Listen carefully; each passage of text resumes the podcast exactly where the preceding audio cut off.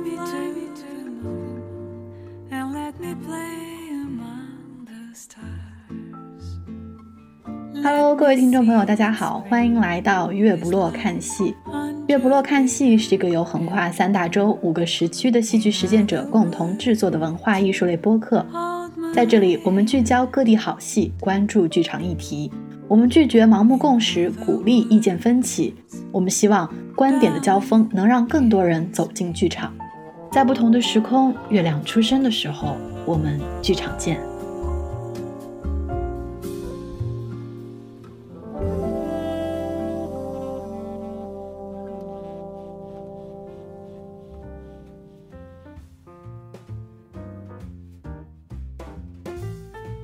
对不起，我我这种文盲，我只会对着所有人说好，演的真好，太棒了！我觉得你们都很好，牛逼！别人我就不会了，牛逼！我爱。他迷恋的是这个技术，或者是他迷恋的是这样一个过程，他不想通过这个作品表达一些别的东西，或者是跟你交流。就我个人非常。主观的想法是，如果一个导演要靠语言的话，说明这个导演不行。就 是我想聊一下，就是关于这个，它是到时候是英语对吧？然后有不是荷兰语，但是有英语字幕是吗？那我需要做什么样的准备工作吗？直接上，我觉得直接上是最爽的，其实。欢迎大家来到这一期的月不落看戏，我是学姐。这一期我们要聊一下 e v o Van Hove 的那个《战争之王》，然后请到了我们呃两位小伙伴，然后大家给打声招呼，然后介绍一下自己和这部戏结缘的过程呗。大家好，我是虾米。我第一次看《战争之王》是一七年在荷兰在阿姆斯特丹看的，然后后来也飞去台湾看过。大家好，我是柴柴。我看《战争之王》的话是一六年，然后当时是嗯要写那个研究生的论文，所以我们导师给我推荐说你可以去看一下 Evo 的戏，然后如果可以的话可以用它做选题。然后结果我就去了，看完之后就，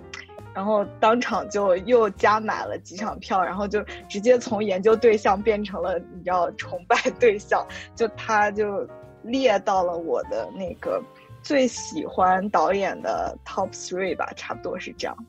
那因为我其实是没有看过这部剧的，然后虾米是一直给我强推，然后我们也是准备一月十号一起在线上看这部剧，所以才想说这期来做一期播客来聊聊这个问题。但是就是基于我一个没有看过的人，你们可不可以稍微给我介绍一下内容？就是它到底讲了一个什么事儿，就是什么故事？其实《战争之王》是那个。Evo 改编的，就是莎士比亚的，就是国王的系列嘛。它是从亨利四世、亨利五世，然后亨利六世上中下，然后，呃，一直延续到理查三世。它大概是有一二三四五六，一共有六部到七部，就是剧本的合集。然后他进行了一些剪裁和重新的，就是组合，然后做的这样一个东西。然后他这个系列就是。和那个他之前做的一个系列很很像，就是都是莎士比亚的。就是他之前是有一个罗马悲剧嘛，也是就是传了莎士比亚罗马的三个剧，说但是还有一定的区别。就呃，罗马悲剧就稍微有一点像《Sleep No More》那样，你可以自己呃选择想看什么的内容，站在哪里看，还可以上台，还可以离开的这样一种，就是半进入式形式的。呃，演出，但是《战争之王》是属于观众老师坐在座位上看，以及导演给你梳理出了一个循序渐进观看的这么一一个故事线的这么一个内容。嗯，之前虾我们有聊过，就是新模式那一期，就是有讲罗马悲剧，就是你有介绍过，对，就是可以在那其中游走的过程。我我其实很感兴趣，是刚才柴柴说，就是他是。呃，差不多五到六部对吧？杀剧，然后把它剪裁在一起的。那那如果对于说普通的杀剧迷来说，他们可以会因为如果比方说我喜欢杀剧，然后我我适合看这部剧吗？就是他我的意思是说，他对台词的这个剪裁到底是剪裁到了什么程度，或者说他是有什么方法？嗯，我觉得可能要分开看。就是如果你是喜欢。突然又要发地图炮了。如果你喜欢那种 RC 式或者是那个莎士比亚环球的那一类的观众，就是你希望看原原本本的，就是莎士比亚，然后一句词都不改，或者是改的非常非常少的那种，我觉得可能你不会喜欢这种形式。但是如果你喜欢，就是更加就是后戏剧剧场一些更现代的，就是这种观众其实是可以的。嗯，而且我觉得。Evo 其实没有对莎士比亚的这个剧本做就是改写，它只是 它只是删减了很多的内容，但是它是原封不动的保留了一些情节和对话的。嗯，所以说我觉得算是有一个稍微中型的挑战吧，就是它不是完全的革新了，然后它也不是完全的保守，就是它选了一条比较中间的道路走。从我个人角度，我。既喜欢莎剧，然后又喜欢现代剧场，所以我很喜欢这一部。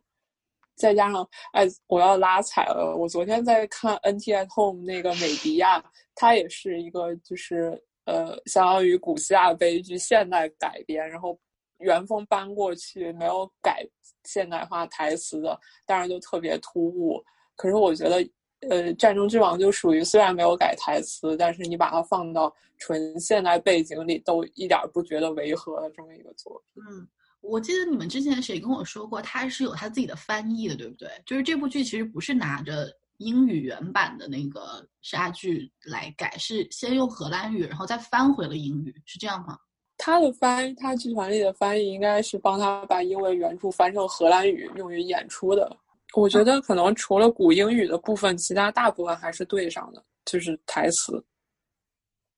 这样子，那他他那他其实这部剧还是很长的嘛，对吧？就他罗马悲剧是差不多七个小时，这个是四个小时，差不多看下来，你们当时看了多久？嗯，四个多小时。因为我有听说他们一开始排练的时候连排排出了六个多小时，然后觉得可能观众在座位上面 坐六个多小时太太不人道了，然后后来砍成了四个小时。其中没有一次觉得想睡觉或者说是累吗？就是干坐。有啊，我每次看完戏都觉得我比演员还累，而且我几乎每次就是到一个。规定的点的话，都会有一点点困意。那你是怎么坚持下来的呢？嗯，我觉得困意不太来源于戏好不好看，而是就是人类在黑暗中的本能。然后当然可能因为他，所以我觉得就困是一件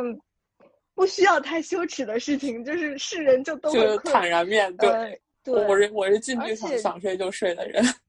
对。嗯，我但是因为它内容是很好的，所以就是反正，呃，哪怕是第一次我都会觉得嗯好看的，但是你需要忍过它前面一点点，因为话剧它跟我觉得它跟电影。还不太一样，就是有的时候电影前面几分钟就在抓你，但是有的时候话剧它是需要时间和它的这种行动来回来去的去重复，然后给你堆砌成一种整体的感觉和氛围。所以它在前面的时候，很多戏都是没有那么的让你觉得很热血沸腾、肾上腺素飙升的那种。所以困是。我觉得无可避免的，但是你过了那个时候，其实它的中段和后段很多戏都特别特别好看。嗯，就是你得需要一点时间让自己入戏。嗯，然后因为我们刚才有讲到那个文本的问题嘛，其实我很好奇，因为刚才有柴柴讲到他之前也做过就是罗马悲剧这个系列，然后现在要做战争之王这个系列，能不能稍微？给我科普一下，就是他为什么会选择这样的题材啊？就是他这个导演，他的在选材方面是有什么样的倾向的吗？嗯，因为我感觉他是一个就是喜欢把很多就是古典的东西搬到一个现代语境的情况下给大家展示这么一个导演，所以，嗯，我看来我看的可能就不是横四横横五横六。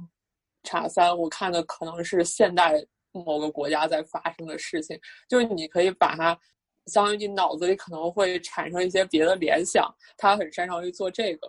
嗯嗯，就相当于这些东西可能就比起一个遥远的莎剧剧本和我们个人生活更相关了一些。当然也没有相关啊，毕竟我们也不处在战争当中。另一方面，它其实这两部都有这个状况，就是他把里面的战争成分很大程度砍去了，更像是在玩弄政治、玩弄人心的这么一个状态。嗯嗯，也就是说，更聚焦在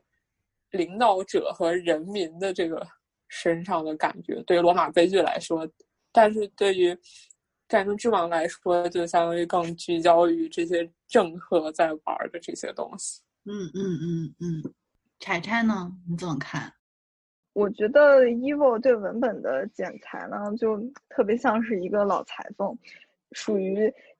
文本在这里，它就是一个材料，它不需要特别的完整。就是他想要把他的，他把他想要的片段截取出来，然后把它拼成，呃，一个东西。就是可能它原本是那种属于莎士比亚的东西，但是通过他自己的剪裁和拼凑之后，你就可以看到一个属于他的风格感的东西。Evil，他对于那个。就是文本的挑选，或者是小说啊，或者是剧本的挑选，有他自己的特点，就是有他自己的想法，就是他有点像是，呃，就是读书爱好者，就是我最近读了这个，所以我想要给你们安利，就是我对这个东西的看法，或者是透过这个东西，我想要做一个我自己的作品，来把我对这部作品，或者我对人生，或者是我对我导演的思考融进去。所以我是觉得他可能就是像是，嗯，特别像我们普通读者，因为我当时读那个就是扣留兰啊，什么，嗯，凯塞啊，安东尼什么的，我其实也是有那种感觉，就是我就会有一种。觉得哎，其实就是莎士比亚，他会有一种觉得民主会有一些阴暗面。就是我认为他在这些剧里面就没有写民主或者是人民是很好的，或者很崇尚自由、很崇尚平等。就是好多乱民啊，就是他们会就是民意是可以被来回煽动和左右摇摆的。然后，所以我当时又看到那个 Evil 去改到这个，就是一些寡头政治或者是当时的统治者和人民的这个状态的时候，我就会觉得，对他就是在说我想想我所想，所以我就觉得他很像是一个书迷，然后说我在这里读到了这个，我想跟你分享。然后我觉得莎士比亚想说这种东西，所以我觉得很好玩。包括他的《战争之王》，是我觉得他可能对于就是。战争和就是这种皇帝的这种统治，会有一些想说的，就是他对战争的看法，包括一些现代战争，就是多少年过去了，就是跟莎士比亚的时代和莎士比亚写的那个时代，其实好像没有什么不同，就是他从这些东西里面读出来的，他不需要用一部作品表达，他可以把它们串起来，然后就是进行新的玩法，我觉得还蛮可爱的，而且串起来其实。还有一种就是你可以横向对比这些之间的不同，自己自己体会的那种感觉。还有一个厉害的地方，我觉得是他其实并没有像其他做改编的导演那样，就是自己。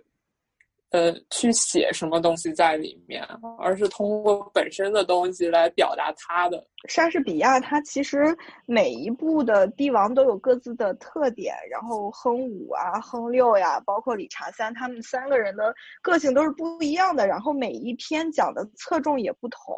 然后所以如果你只改编它其中一篇的话，我们会更。就是纠结于他的那种戏剧性啊，跌宕起伏，这个人的命运会怎么样？但是你把它串联起来，就是他单个君王的命运就变成了一个展展示柜，然后你就看了所有人，你就会从中发现，就是有一些是不变的。然后你从这些中，你就会发现，哎，我的视野又更宽了，然后我又找到了一个别的想法，我又上升到了一个就是。更新的一个层面去看这个东西，我觉得还挺好玩的。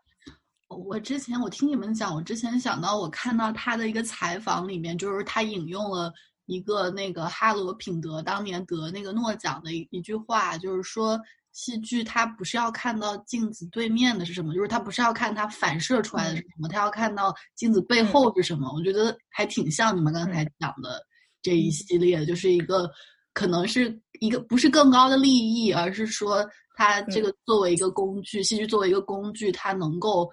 做，它能够呈现出一个什么东西？我觉得这个还挺有意思的。所以我觉得，嗯、他的那个舞台设计也有有点儿这个意思在，对吧？对，是的，你要不要讲一讲？就是他，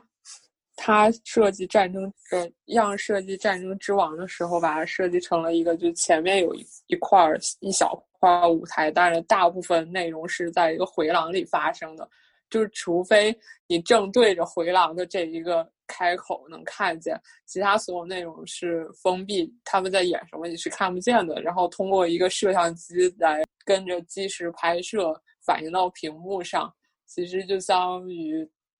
我记得他采访的意思是，他把那些嗯在战争里台面之下的东西、阴谋诡计，通过摄像的方式给你展现在眼前，嗯就是也有一种镜子背后的故事。嗯嗯。虾刚才提到了“样”这个名字，我觉得呃，我我不是特别了解，能不能稍微介绍一下这个舞美设计？呃，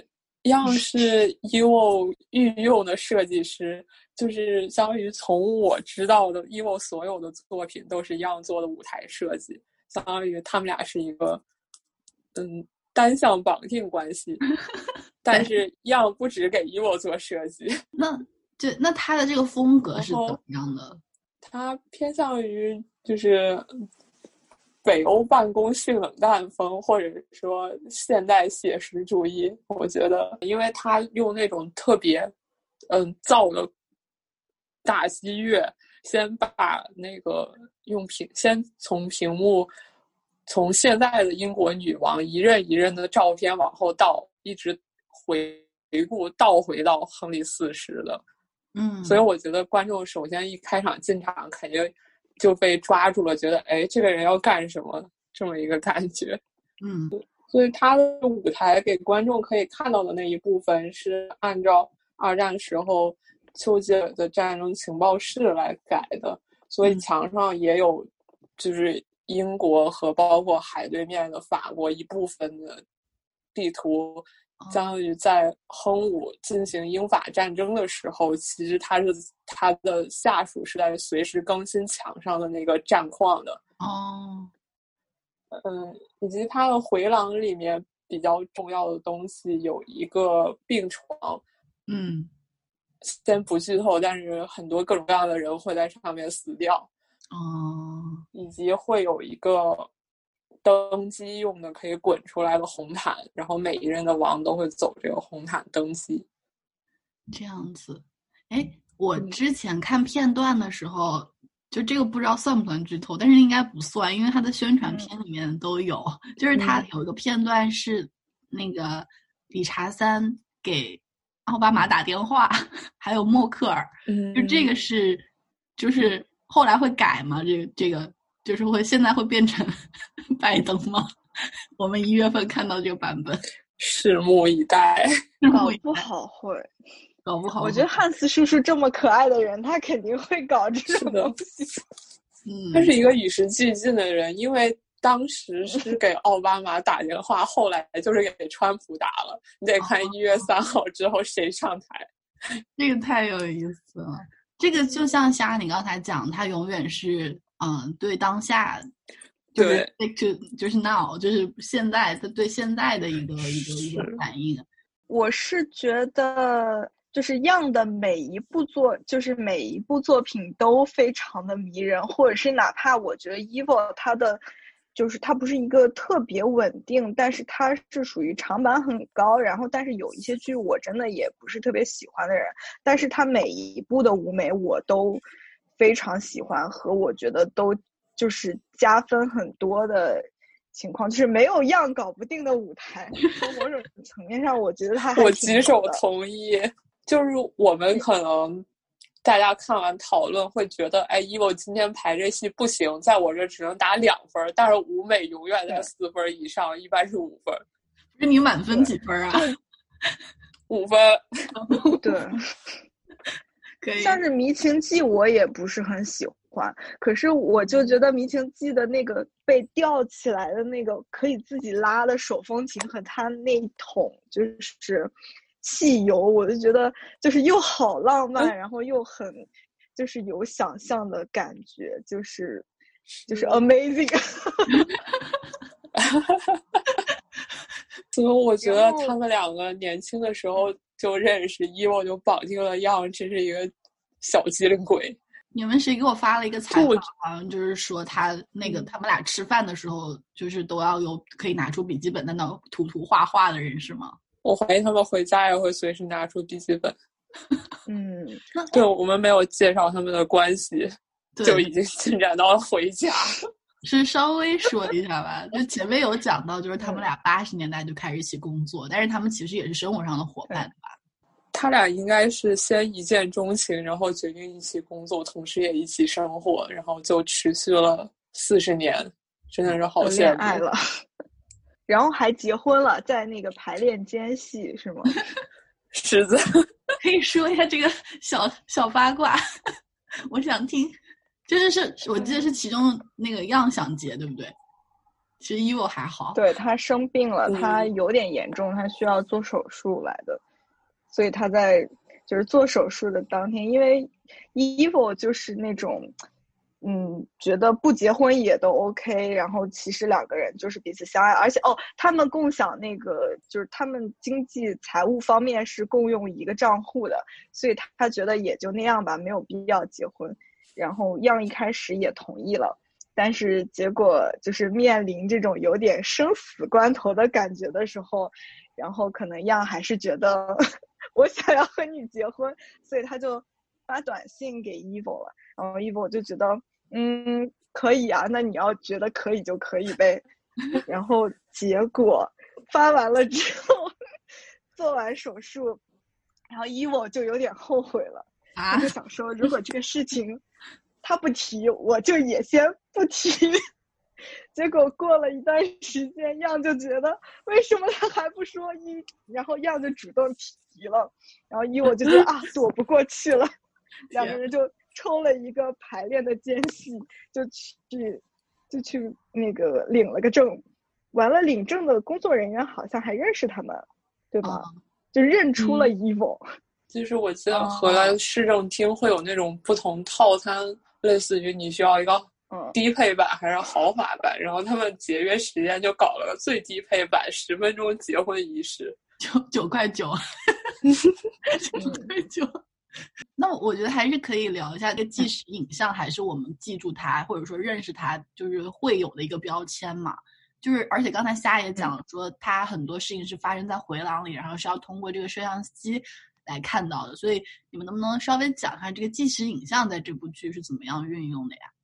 我其实想先讲一个我们都碰到过的小细节，就是其中就是预告里也有看到有一幕是亨六牧羊的这么一个情节，也是在原著里有的。嗯，然后我们所有人第一场看的时候都以为舞台上真的有羊，但其实是没有的。包括他们在去呃澳大利亚巡演的时候，对方的主办方有问他们说啊，你们这个道具需要提供多少只羊？但事实上，他们说我们没有羊在台上的。然后对于他们来说，其实这部戏更像是一个预先拍好的录像和即时影像那种无缝转接，就是在玩这个技术，然后做的过于好，以至于很多场景其实是预先录好的，但是大家都以为就是发生在回廊里，其实也是在耍这么一个手段。我在看的时候，我也超级激动，我想说。有羊吗？他们会出来吗？就是 一些跟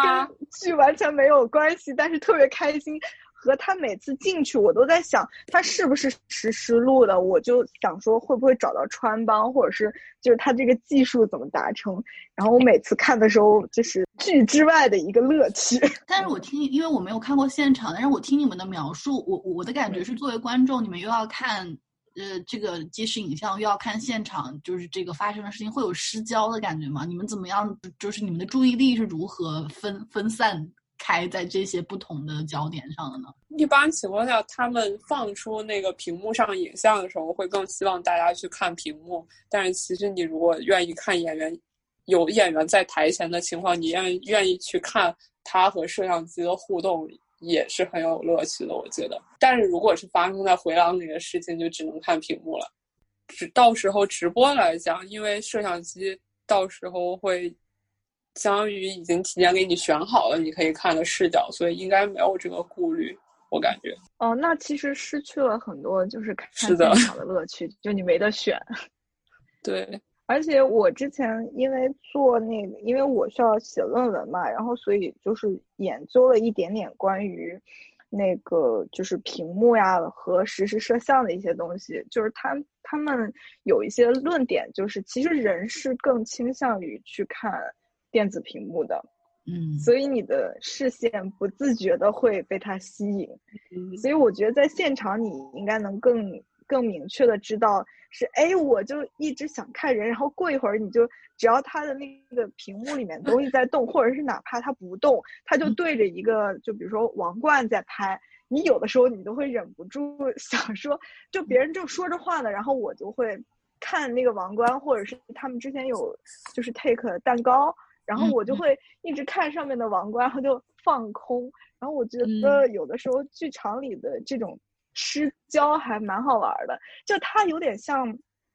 它有点像蒙太奇，就是嗯那个那个画面就是一直在就是在你脑子里面，就是别人可能在真的是聊一些，比如说。家国大事，但是你的脑子里、你的眼睛里面全都是王冠，所以我觉得它有点像是，就是你进入到了一个皇帝或者是就是想要篡位的人的，就是脑子里，就是你不管听别人嗯看什么说什么，你脑子里都是那个王冠，它永远在你的就是心里占很大一部分。因为我觉得，嗯，不好意思，我这里要 拉踩一下 Kitty 啊，就是因为我觉得可能 Kitty 就是在某一些作品里面，他的探索就是有一种我在台上让就是让所有的观众看我去拍电影，然后就让我觉得很难受。因为我觉得就是电影和话剧其实是两种题材，如果你硬要就是把一个东西拍给大家看，然后又用话剧的形式，其实啊，就刚才 说的那个 Katie 是英国的一个，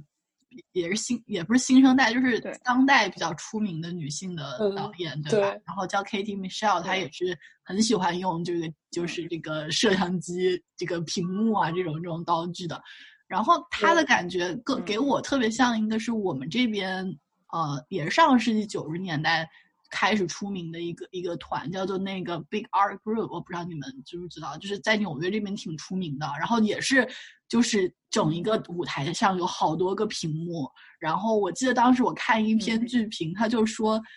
他在现场的感觉是觉得很疼痛，就是看他们感觉很疼痛，就是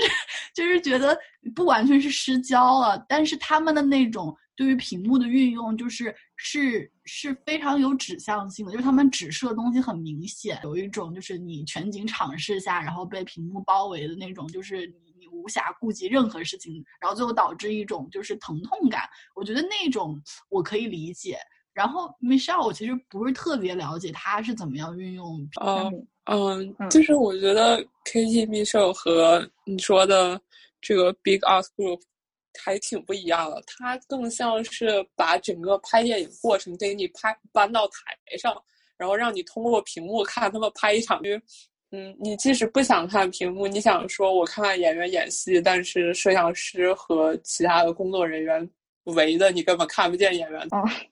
所以我就觉得这种情况下，就是让就是电影的语言和话剧的语言都失去了，就是因为话剧其实它是在一个哪怕有第四堵墙也好，或者是他用其他的表演体系也好，它的受众可能是他对手戏的演员或者是观众，但是这个时候你又加进来一个摄影机，我有的时候就会觉得，就是哪怕是在演戏层面，就是这个演员到底是要和摄影机互动，还是和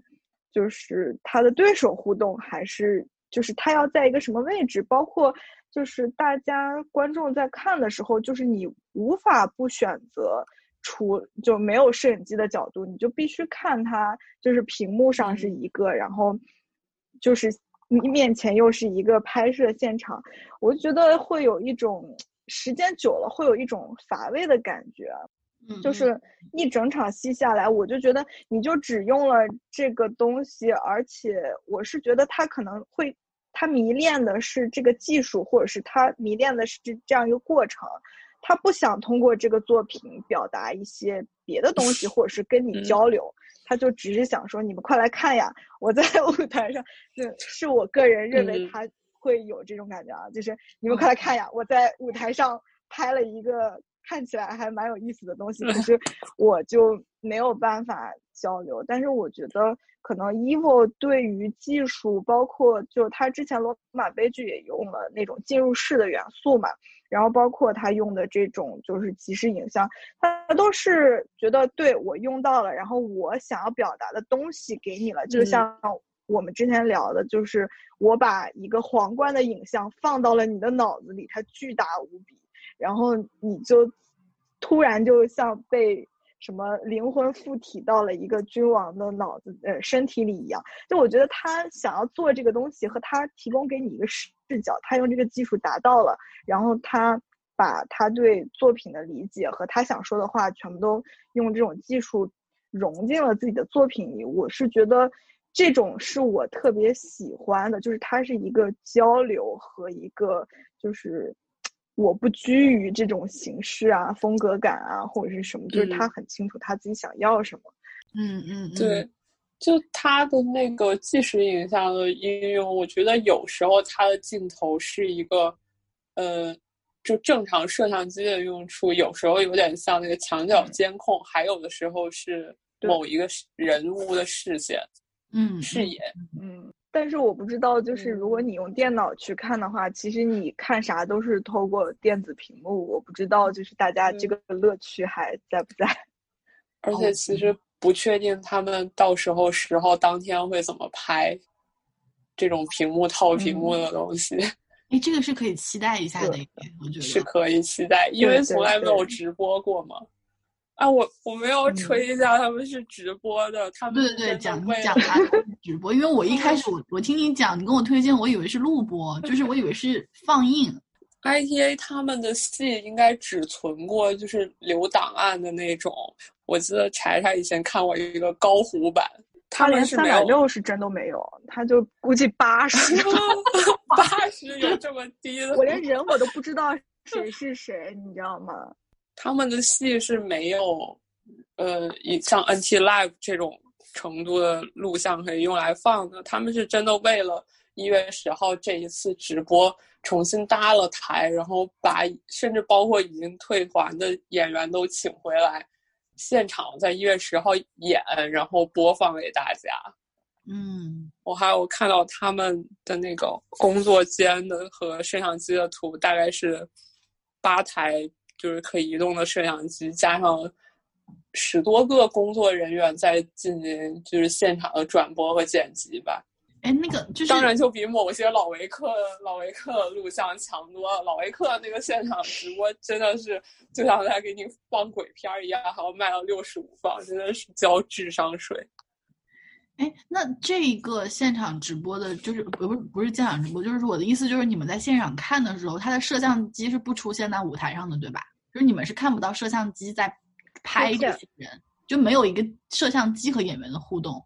呃，有的他们有一个摄影机在上面，但是同时它的一些玻璃展柜或者是呃它的回廊的几个角其实是有监控摄像头的，嗯嗯，就是有大概一两呃两台左右的手持，然后还有若干个摄像头。到时候直播的时候应该看到的也是这些内容，他不会把用来拍直播的摄像机暴露出来的。不会，那那个有一种太原戏剧的感觉，有一种套套娃吗，俄罗斯套娃。这个我觉得屏幕套屏幕已经套娃了，要是在摄像机套摄像机，还。还来一个直播的摄像机，那真的是有点有点累脑子。所以为了直播重新再再彩排编排，其实也挺了不起的了。我觉得他们副导演讲，就是很多由于这个戏演的时间太长，年年份拖的比较久，有的时候会角色会换演员，这些演员都是没有，都是自己在家看高糊版录像进行学习，只在上台之前彩排一场的这种情况。跟 Evo 其实就是工作了很久，是最能就是了解 Evo 意图的人，所以我觉得就整体的每一个演员，我找不到就是任何一个掉链子的演员，就包括后来 evil 跟那个比较有名的演员合作啊，比如说裘德洛呀，或者是那个朱丽叶·比诺什啊。我都觉得还是 ITA 的演员最好，就是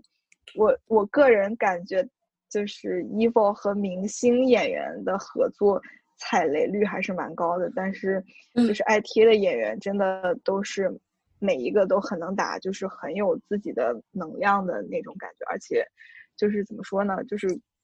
每个人会有不同的风格气质吧。嗯，我觉得还蛮蛮强的，可以强推一下汉斯叔叔。我很喜欢他演的理查三，而且他非常可爱，就是整个就是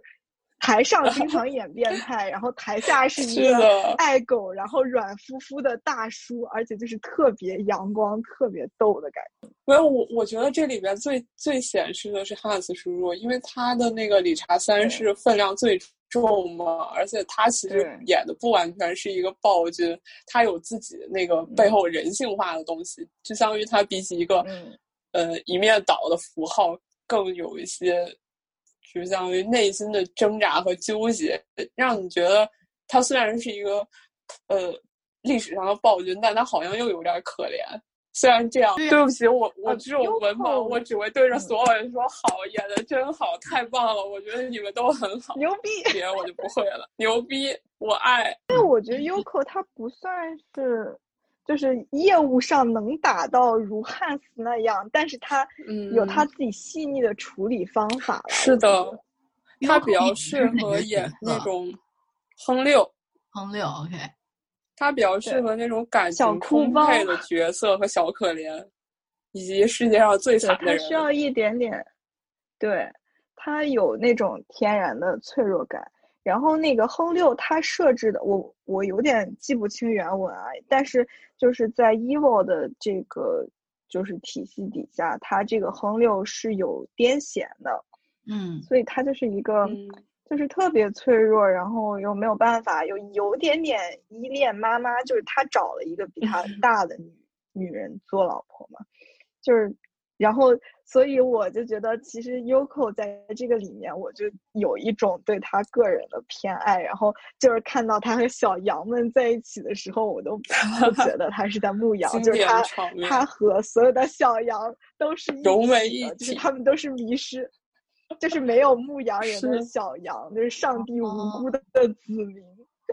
就是那种感觉。好，这个他他的风六其实是，就我觉得他是有有自己想法的君王，但是他根本就对。都不会去付诸于实践，他根本连试都不会试，就已经否定了自己，然后被两边的家族拽着，嗯，往各个方向挣扎的这么一个君王。然后哼舞的演员 Ramsey，因为他本身是一个诗人以及剧作家，他自带学者气息之后，他的哼舞首先就没有那么老土，没有那么粗暴，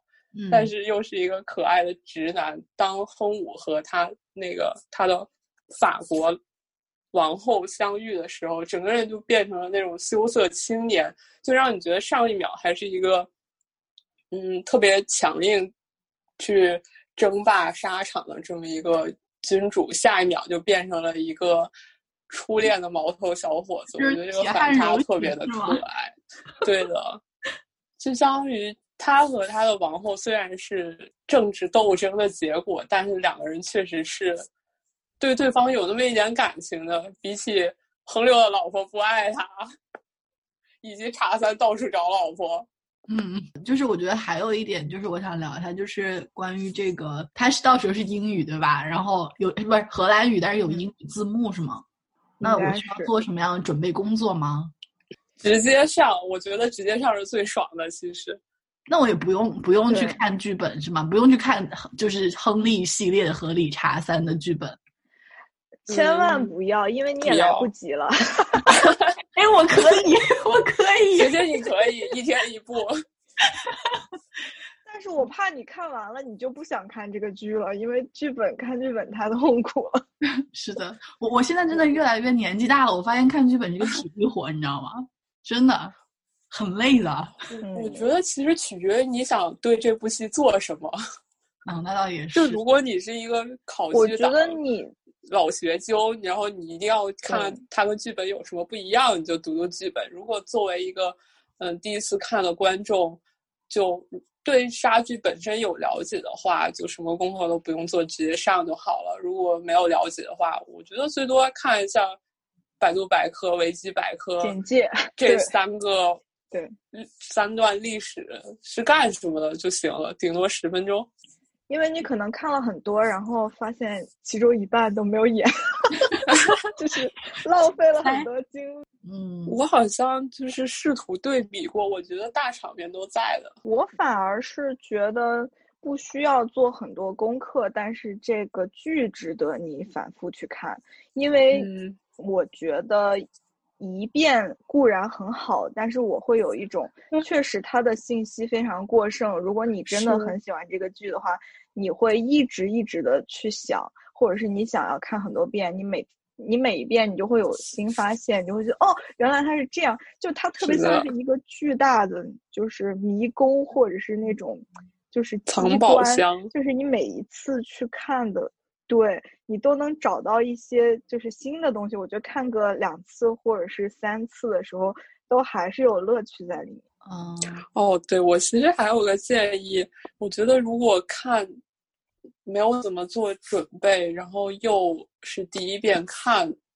并且觉得看字幕和看屏幕和看演戏有点打架的话，建议不要看字幕了，就直接去看演戏。可是那样不是听的是荷兰语吗？就我个人非常主观的想法是，如果一个导演要靠语言的话，说明这个导演不行。嗯，我是觉得他们演技是过硬的，所以其实对除了语言的问题之外，他们的语音语调、他们的神态，包括一些他们的肢体语言，是能给你很多很多信息的。我觉得是的，就是可能大家就是害怕语言本身，所以才会觉得啊，我是不是很多地方都没有抓住？其实你只是没有记住每一句台词，但是其嗯实他的想法你都抓住了。你不要觉得你没抓住，这都是大家的幻觉。就是只要你好好看了，我觉得你就能在里面找到就是好玩的东西。一些很固化的传统的文本中是会在大家心里面根深蒂固，就会觉得说，如果是台词文本都听个不不太能够完全抓得住的话，就会感觉丧失了很多东西。但毕竟，其实戏剧还是现场空间的艺术嘛，嗯还是有很多其他可以可以去抓的。我觉得首先就是不要怕迈过这一步之后，即使没有抓住，没抓住就没抓住了，享受就好。对你有那么多好玩的东西可以看，你就为啥要在意？就是嗯他们在说啥呢？而且即即便是母语是嗯荷兰语的人，或者说就像我们说我们是母语是中文，我们去看北京人艺的也不一定每句话都能 get 到嘛，对吧？对啊，就像我看很多国内观众看，就是看音乐剧都要求有中文字幕才才才可以看得懂，不然直接听是会失去很多信息的。就对对类似情况。勇敢的迈出第一步，好吗？是的，就像就像嗯我迈出了我第一次看非英语作品和非中文作品是看罗马悲剧，嗯，对于我来说，哦我就觉得像打开了新世界的大门，我再也不怕长剧，妈妈，我再也不怕长剧了，我再也不不怕杀剧和外语了。哦，对，我还想说，其实我是觉得 Evo 跟观众的互动性特别好，就是他不是用导演技术去和你互动，或者是怎么样的。哦，他也用了，就是罗马悲剧的时候，我觉得他用了，就是他用一个就是可以随时随地进出的这么一个东西，然后用这种沉浸式的东西，包括好像那个罗马悲剧的时候，你还可以发 Twitter。然后你发的 Twitter 会在那个他们的那种小的反送屏幕上出现，然后你还可以跟你旁边就是用 Twitter 交流，就是他们在演什么或者是什么的，就还蛮好玩的。我觉得他跟观众的互动性还蛮强的。然后剩下的其他作品啊，比如说那个《战争之王》，我是觉得他就是有点像是读书会，就是一个导演任性的读书会。就是我读了这个东西，我觉得它很酷，我要跟你交流交流。我试着把我就是想的东西用我的视角给你看，但同时就是观众有了。就是原文，就是基本上可能观众都会知道原来的故事嘛。就我知道原来的故事，然后你现在有了导演的视角和导演，你大概就是看完整部剧之后，知道导演想要在这个剧里面，就是在文本里面抓取什么东西，什么是导演觉得嗨的点。然后如果观众。也 get 到了同样的嗨的点，我觉得就是 观众同时跟导演和小说作者也好，剧本作者也好，就是有一个交流的感觉。我觉得这种感觉特别好，梦幻就是有一种以文会友。可能我觉得有一些门槛比较高，像是莎士比亚，我觉得我们可能都比较经常看，但是就是在剩下的，比如说《源泉》啊、《渺小一生》这种，有的时候是真的。追不上导演的脚步，我有有的时候就看不下来，呃，或者是像安提戈涅这种导演觉得很嗨，我嗨不起来的，就只想要去厕所，然后赶快走，就也是有的。嗯，我觉得就是这种戏看完会有一种特别痛快的感觉，并且我看完这这样的戏就会觉得自己也很累，就是在。全程跟着的话，嗯，哦，对，我其实看到过《战争之王》的一个互动。柴山，你有看到过？就是茶三在登机的时候，他有换衣服、换鞋，然后他让他让第一排观众给他系鞋带。哇，真的？你有看到过这个吗？这是一个限定还是常态？OK，那我看到过一场，应该是子但是，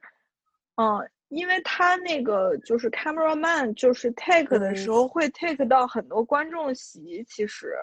嗯，就是就是他会反，有的时候他的角度是反着拍的，所以可能有的时候观众就会 稍微动一下，看看自己在哪或者是什么的，就还蛮逗的。对，我也我也我赶上的那个就在人。对，就还悄悄的，你要动一下，想说我在哪？天呐，这个好可爱！我赶上的那个唯一一场互动是我看到，就是他那个茶三应该是演的太嗨了，就是他开心登机的时候，他换完就是有上面有工作人员给他换各种衣服嘛，然后到鞋的时候，他登上了鞋，就伸到第一排观众中间那个观众面前，让人家给他系鞋带。然后那个观众还就不知道是没 get 还是不太愿意，就躲，然后他就强行让人家给他系鞋带。我记了吗？记了，好像我觉得是好。然后我是后来走一半散开了之后，他还去 blame 那个观众。blame！天呐，这个可以有，好笑。应该对汉斯很喜欢跟观众互动，就是属于那种。他他就是属于偶尔还是会 Q 的，包括他自己，他有的时候会模仿，就是有点像卓别林，就是大独裁者的时候的那种德语嘛。嗯。然后就是给各个国家的人打电话嘛，然后就是他会听观众的反应，然后就是还会抖机灵什么，就是就是他的实时反应力特别好。可以。好，的我觉得，嗯，我们可以差不多用一句话爆吹来总结一下今天就是这期节目。你们准备好了吗？嗯，我是觉得国内现在其实有很多德系的，就比如说邵宾纳剧啊，还有一些俄罗斯戏啊，其实是非常大势的戏。我觉得，嗯，对于国内的观众来讲，其实他们还有更多的选择。然后，哦，还有 NT Live，我觉得就是。他们可以从 EVO 开始打开比利时，就是弗兰德语系的大门，就是看一看，其实世界上还有一些其他国家，然后非常可爱的戏，我觉得对，就是 EVO 的《战争之王》值得去看一看，就是新世界的大门为你打开。对那，虾呢？虾你怎么爆吹一下？我的第一次是我看完《罗马悲剧》，然后，然后汉斯叔叔跟我说，下个月我们在阿姆斯特丹还要演《战争之王》哦，然后我正好要去荷兰玩儿，我就想，哎，那我时间能不能凑上？结果我看了一眼我的机票，发现凑不上，于是我就改签了机票。然后我订了两场的票，结果看完第一场之后，我又加买了三场，其中有一 场还是就最贵的那一区，就是我一定要坐在最好的视角看，因为他那个就是整个的舞美都太好看了，而且我觉得我看完第五场的时候，我都觉得我还可以继续看，已经升级了，立刻。欢对，就是他，我还可以在下一轮去二刷，或者是是，我我我我和我们可以我们可以连线看一月十号，好吧？嗯，嗯好的。那那我们这这期节目就差不多到这儿了。然后你们两个还有什么最后一发案例要跟大家呼吁一下吗？请大家一月十号记得准时收看欧欧洲时间四下午四点，国内时间应该是十一点。好的，那我们这一期就到这里啦，那拜拜。拜拜。拜拜。